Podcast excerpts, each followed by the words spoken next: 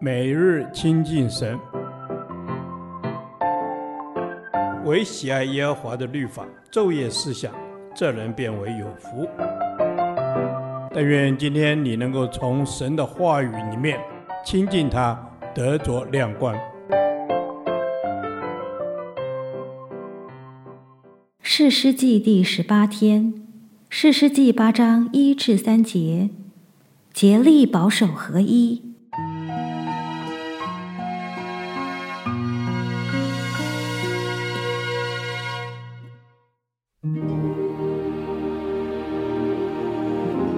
法莲人对基甸说：“你去与米甸人征战，没有招我们同去，为什么这样对待我们呢？”他们就与基甸大大的争吵。基甸对他们说：“我所行的岂能比你们所行的呢？以法莲拾取剩下的葡萄，不强过亚比以谢所摘的葡萄吗？神已将米甸人的两个首领厄利和西伊伯交在你们手中。”我所行的岂能比你们所行的呢？基甸说了这话，以法连人的怒气就消了。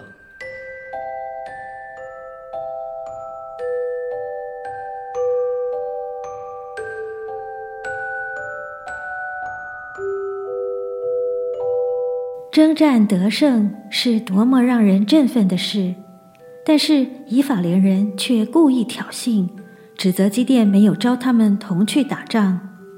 让我们从基甸巧妙的回答中学习竭力保守合一、化解危机的智慧。一、回答柔和，使怒消退。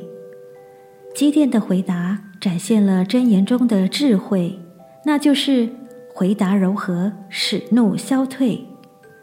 面对以法连人的挑衅，基电保持冷静，并且自我克制。即使遭受对方指控，他却没有为自己辩解，反而称赞他们的功劳更大。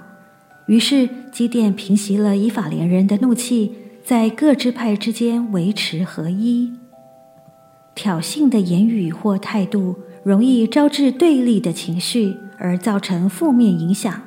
如此一来，就中了撒旦的诡计，破坏了与人之间的关系。求主帮助我们，面对充满敌意的话语时，能够冷静以对，用柔和的态度回应。圣经说：“一句话说的合宜，就如金苹果在银网子里。”言语是人与人之间沟通的桥梁，借以表达各自的想法。言语更是我们传福音、做见证的工具。得体合宜的话语能促进和睦，失之偏颇的言语则会造成纷争伤害。二，看别人比自己强。基甸与以法莲人对话时，不提自己的英勇事迹，也不提神如何呼召他，反而肯定赞扬他们的贡献。以法莲人因为受到肯定，就消了怒气。基甸做出的巧妙回应，避免了爆发内乱的危机。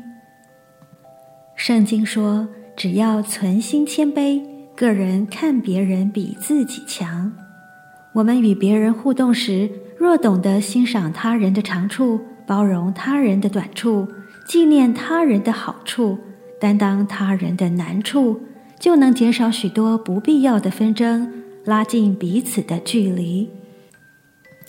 三，顺服神的安排。基甸告诉以法莲人，神已将米甸人的两个首领交在你们手中。基甸敬畏神，对于神将米甸人的两个首领交给以法莲人一事完全顺服。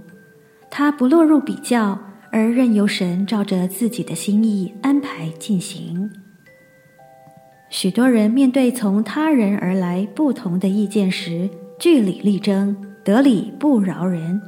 然而，人与人相处不只是讲理，更需要有爱。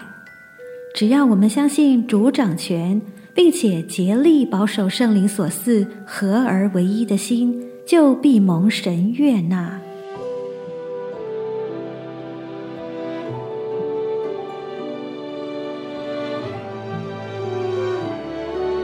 主啊，求你指教我如何说话柔和谦卑，看别人比自己强，好能竭力保守主里的合一。